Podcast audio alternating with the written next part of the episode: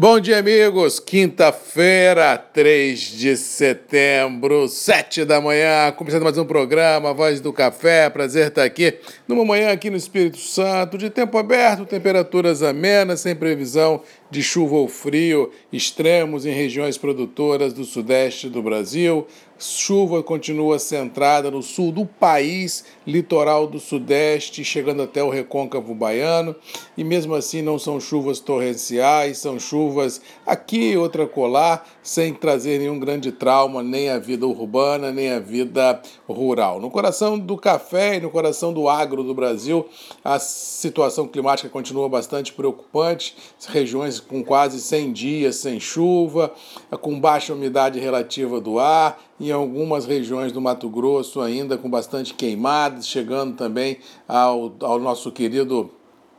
Goiás, ou seja, é, a situação no campo inspira ainda bastante ansiedade, bastante cuidados, e a prevalecer esse sprint final ah, do inverno, não há chuvas para essas regiões sendo ah, previstas para as próximas semanas, ou seja, vamos ter que esperar a primavera chegar, final do mês, para aí sim ver se consegue romper essa bolha de ar quente que está parada aí no coração do país e consegue jogar água em toda, todo o cinturão produtivo, não só do café, mas do agro como um todo, que tanto precisa para a gente ter tempos menos traumáticos no cenário. Com relação aos mercados, ontem tivemos um dia muito tranquilo de bolsas acionárias, de café e de dólar. Vamos analisar cada um no seu espaço. Primeiramente no dólar, tivemos um dia praticamente com todo, todo o movimento abaixo de 5,40, um verdadeiro desmonte das posições compradas, liderada por grandes bancos e operadores, têm sido presenciadas,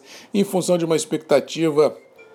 de um bom encaminhamento das reformas para o Congresso Nacional, a uma baixa da temperatura política em Brasília.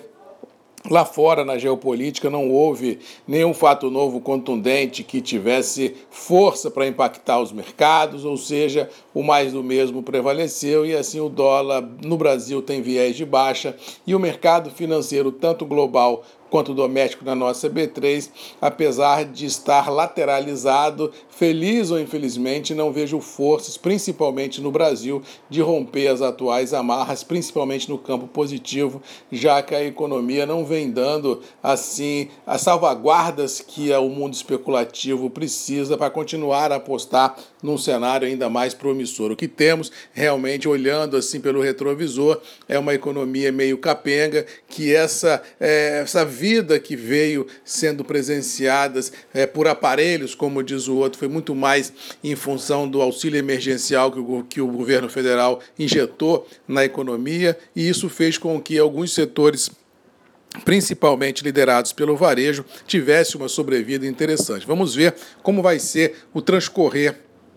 nos últimos quatro meses do ano, com esse auxílio emergencial pela metade, ver como a economia girará em função disso e, por tabela, como os mercados reagirão muita cautela, porque não acredito que tenhamos nenhum grande rompante no mercado financeiro. Acho que o mais do mesmo prevalece e nossa B3 continuará lá orbitando os 100 mil pontos, um pouco mais, um pouco menos. Com relação ao café, tanto Nova York ontem como Londres tiveram um comportamento até certo ponto previsível. Num primeiro momento, realizações de lucros foram presenciadas em função do excesso de gordura é, que, que vem sendo impactada nas cotações, mas no final dos trabalhos a lateralidade voltou a ser presenciada, a,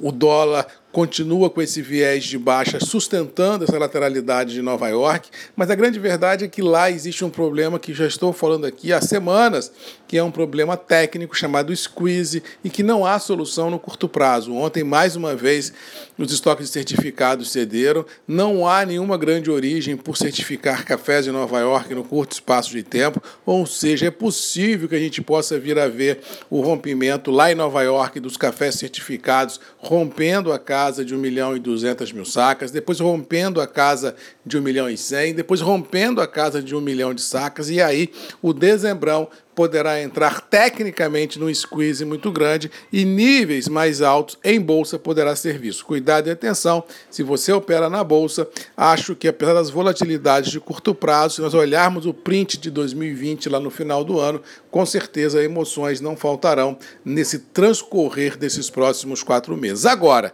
no mercado interno,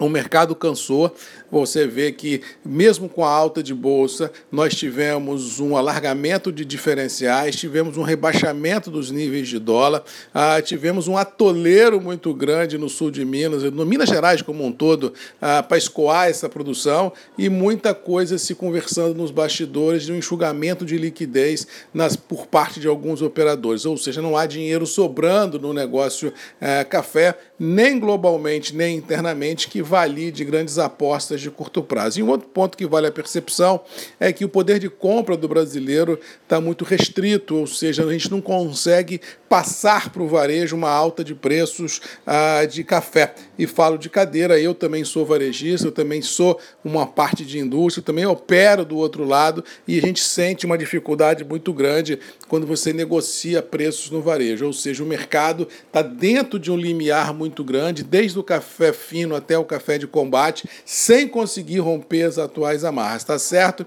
que a população, de uma forma em geral, bebe café, não vai abrir mão do café, mas chega num ponto financeiro que ela não tem condição uh, de continuar a dar essa pegada, dar essa reciprocidade ao, ao, às demandas, não só nacionais como internacionais. E isso no Brasil especificamente o impacto é mais forte porque aqui o nível de renda é muito menor se a gente comparar com os Estados Unidos, Europa e a Ásia. Ou seja, se nós colocarmos nessa panela o fraco poder aquisitivo da população no Brasil, viés de baixa no dólar, atoleiro em Minas Gerais no escoamento da produção, alargamento de diferenciais em bolsa e o enxugamento da liquidez global das commodities, não consigo vislumbrar no mundo real do café, não estou falando de bolsa, estou falando do mundo real do café, uma galopada de preço. Eu acho que o mercado pode subir 5 e cair 5, pode subir 10 e pode cair 10, mas não vejo como subir 50 a 100 e cair 50 a 100. Eu acho que o mercado está mais ou menos em linha, precificado as possibilidades